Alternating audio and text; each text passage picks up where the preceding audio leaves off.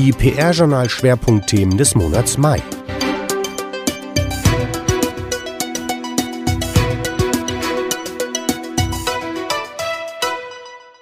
Europawahl, Rezo-Video, Diskussion um die Meinungsfreiheit 70 Jahre Grundgesetz. Der öffentlichen Diskussion im politischen Berlin und darüber hinaus in der Republik mangelte es im Monat Mai 2019 nicht an Themen.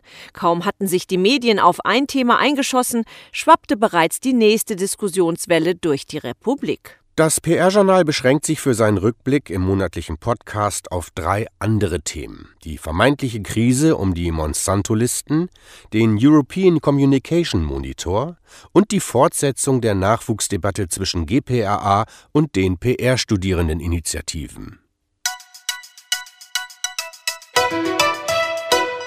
Monsanto-Listen was für eine Aufregung. Sie begann damit, dass sich französische Medien über die PR- und Werbeagentur Publicis ereiferten, weil diese im Jahr 2016 in Frankreich für ihren Kunden Monsanto Listen erstellt hat. Diese Listen unterteilten die für Monsanto relevanten Stakeholder in potenzielle Unterstützer, eher neutrale Player und solche, die Monsanto kritisch gegenüberstehen. Für Branchenkenner ein vollkommen normaler Vorgang, denn es gehört in vielen Teildisziplinen der Public Relations Relations, genannt seien zum Beispiel Public Affairs, Issues Management und die Krisenkommunikation, zu den grundlegenden Aufgaben einer jeden guten und professionell arbeitenden PR-Agentur. PR-Berater Frank Zimmermann kommentiert für das PR-Journal das Kommunikationsumfeld für einen Kunden zu identifizieren und auch zu bewerten ist vollkommen normal. Das mache ich seit mehr als 20 Jahren so und das erwarten die Kunden auch. Zimmermann weiter. Die aktuelle Empörung über die bösen Listen ist viel Lärm um nichts. Der sehr wahrscheinliche Grund für den Aufschrei sind nämlich gar nicht besagte Listen, sondern ist der Fakt, dass diese im Auftrag von Monsanto erstellt wurden. Denn diese Firma genießt in breiten Teilen der Öffentlichkeit Sympathiewerte, die in etwa mit denen einer Wurzelbehandlung beim Zahnarzt zu vergleichen sind. Nur wenige Tage nach den ersten Veröffentlichungen in Frankreich schwappte das Thema auch nach Deutschland und Europa über.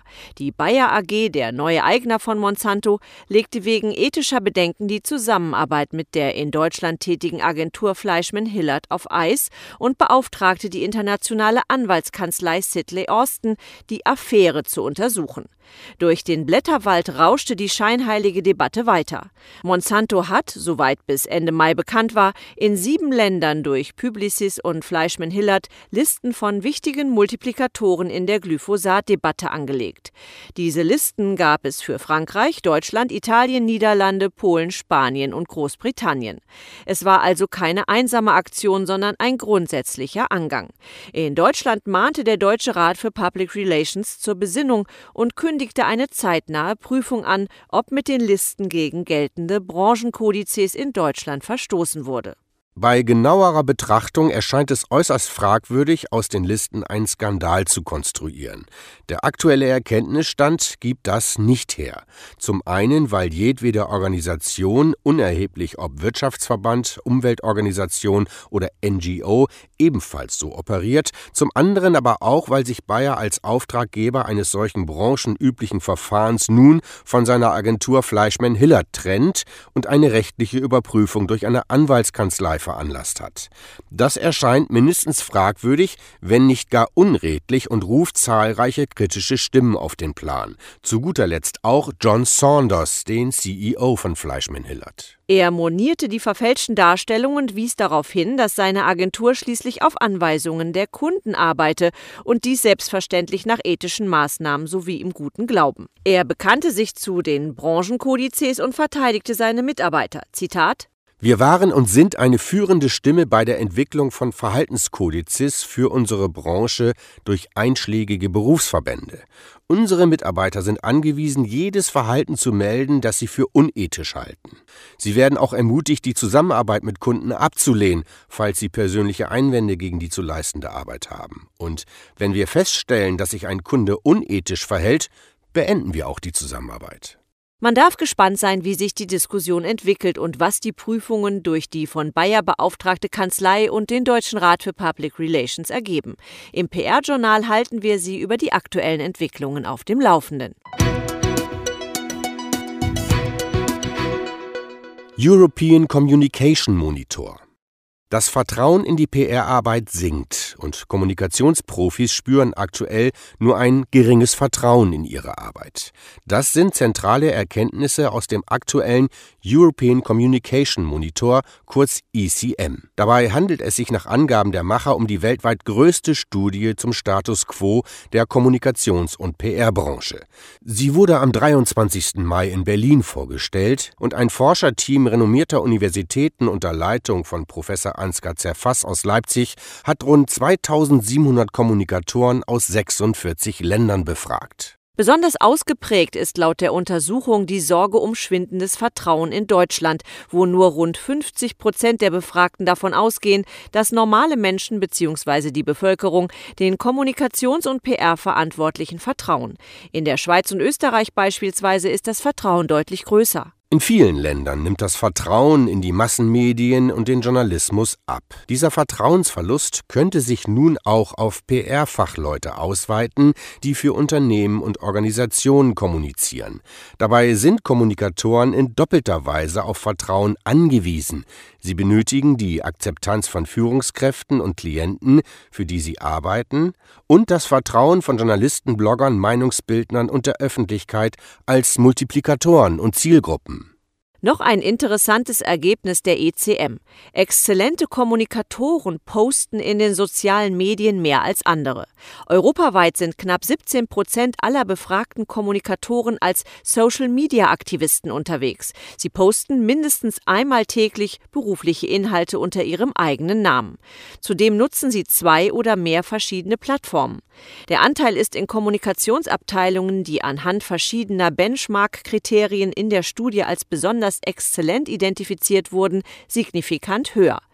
Das Gleiche gilt für die praktischen Erfahrungen der Mitarbeiter mit künstlicher Intelligenz. Insgesamt zeigt sich, dass Wissen und Know-how der Schlüssel zum Erfolg in der sich schnell verändernden Kommunikationsbranche sind wo sie den Ergebnisbericht des ICM 2019 mit zahlreichen Detailauswertungen für Unternehmen, Non-Profit-Organisationen, öffentlichen Institutionen und Kommunikationsagenturen im Internet erhalten können, finden Sie im PR-Journal. Dort haben wir den ICM ausführlich vorgestellt und zu den Quellen verlinkt.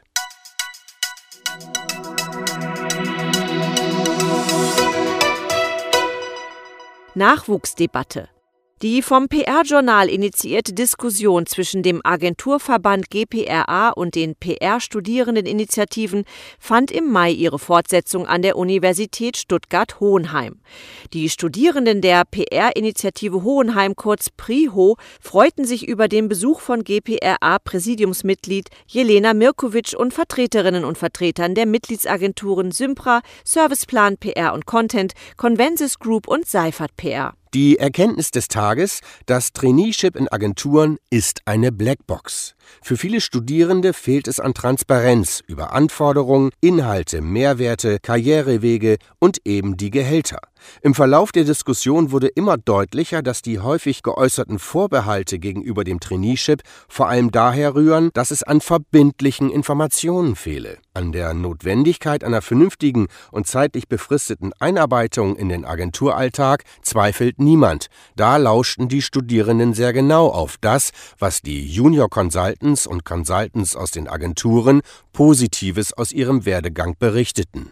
Eine Teilnehmerin von Prio aber sagte deutlich, dass sie eigentlich nicht wisse, was es bedeute, ein Traineeship zu machen. Ich kenne das Trainee eigentlich überwiegend aus dem BWL-Bereich, wo mhm. man zum Berufseinstieg, wenn man beispielsweise einen Master gemacht hat, mit einem Trainee anfängt, um unterschiedliche Bereiche des Unternehmens kennenzulernen. Und ich frage mich halt immer so ein bisschen, und das würde ich von Ihnen vielleicht ganz kurz gerne nochmal wissen, was bedeutet denn Trainee in Ihren Agenturen überhaupt? Lerne ich die verschiedenen Bereiche kennen?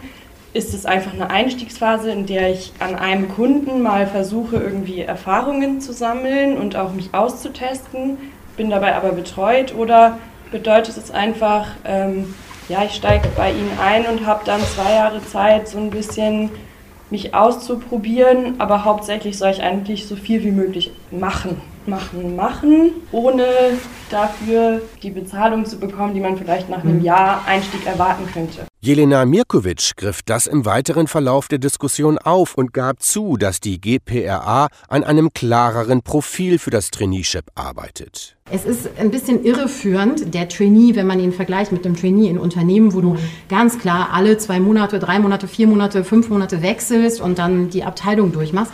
Das ist halt für das, was wir am Ende an Ausbildung erreichen möchten, bei uns nicht sinnvoll, weil wir möchten, dass die Leute so schnell wie möglich, das ist für uns das schnellste Lernmodell. Ihr übernehmt so schnell es geht Verantwortung und wechselt von ihr ähm, seid diejenigen, die halt enger betreut werden, zu ihr schwimmt selbst und übernehmt halt Aufgaben selbst und habt nicht noch einen Berater, der sozusagen noch neben euch sitzt und Zeit investiert, um euch Dinge zu machen. Benjamin Majeron, Senior PR und Content Consultant bei Serviceplan PR und Content, hob die Vielseitigkeit des Traineeships hervor. Über seine Erfahrungen sagte er: Ich glaube, ihr als Jetzt baldige Absolventen müsst euch die Frage stellen, möchte ich in eine Agentur gehen oder möchte ich in ein Unternehmen gehen? Welcher Typ bin ich? Will ich wirklich für eine Sache arbeiten, für einen Bosch, für einen Daimler oder möchte ich mit mehreren Bällen jonglieren? Ich sage natürlich, ich bin Agenturmann. Mehr lernen. Ich glaube, das, was ich in der Agentur in sechs Jahren gelernt habe, hätte ich in einem Unternehmen wahrscheinlich nicht in zehn gelernt. Das alles wurde von den Teilnehmerinnen und Teilnehmern nicht bestritten. Es kristallisierte sich aber heraus,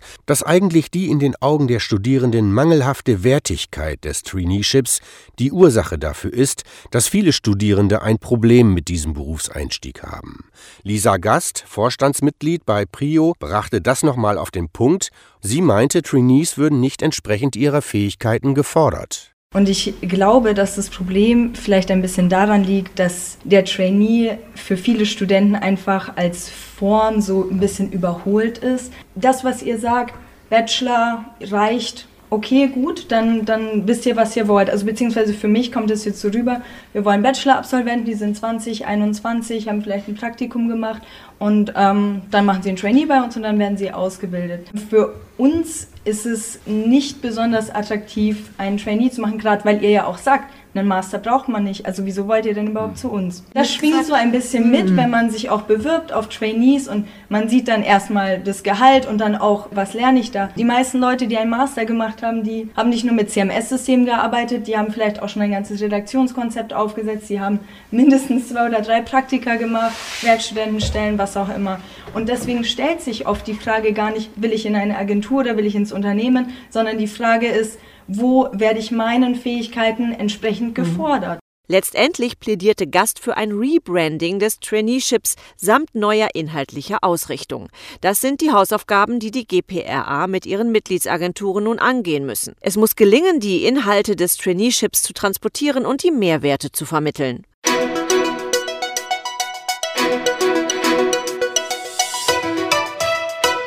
Personalien Bülent Ürük, bisher Digital-Chefredakteur des Medienportals kress.de, ist seit Anfang Mai neuer Sprecher von CDU-Generalsekretär Paul Ziemiak und gleichzeitig stellvertretender Parteisprecher der Bundes-CDU.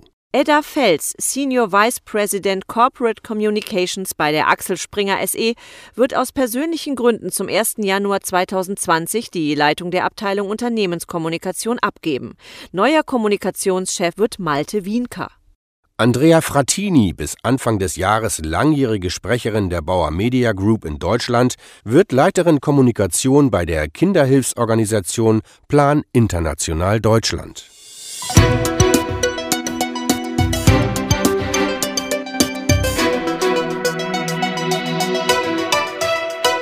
Und was war sonst noch berichtenswert? Einige Schlaglichter.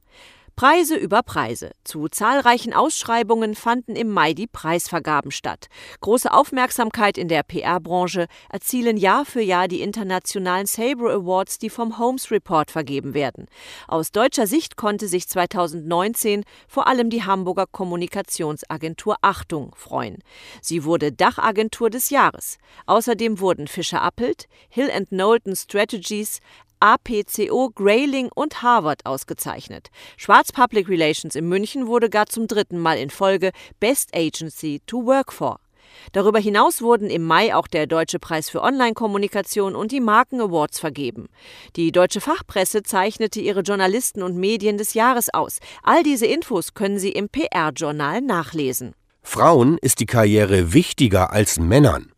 Der aktuelle PR-Trendmonitor von News Aktuell und Faktenkontor stellte fest, dass weiblichen PR-Profis ihre Karriere wichtiger ist als ihren männlichen Kollegen. Um ihre Karriere voranzutreiben, besuchen Frauen öfter Fortbildungen und wechseln schneller den Arbeitgeber als Männer. Andersherum sind Männer eher bereit zu mehr Überstunden und Dienstreisen. Steingart lässt Media Pioneer Publishing vom Stapel.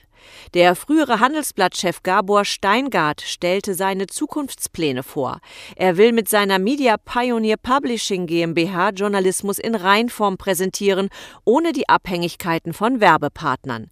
Und weil dafür ein komfortables Büro im Berliner Regierungsviertel nicht ausreicht, wird es ein schwimmendes Hauptquartier für Steingarts Crew geben. Man darf gespannt sein, welchen Kurs das Redaktionsschiff Pioneer One ab Frühjahr 2020 nehmen wird. Und in eigener Sache, das PR-Journal meldet für den Mai IVW geprüfte 35.049 Besucher bei einem Tagesdurchschnitt von 1.131 Visits. Online und per Newsletter wurden 294 Meldungen erstellt, das macht pro Arbeitstag 14 neue Informationen.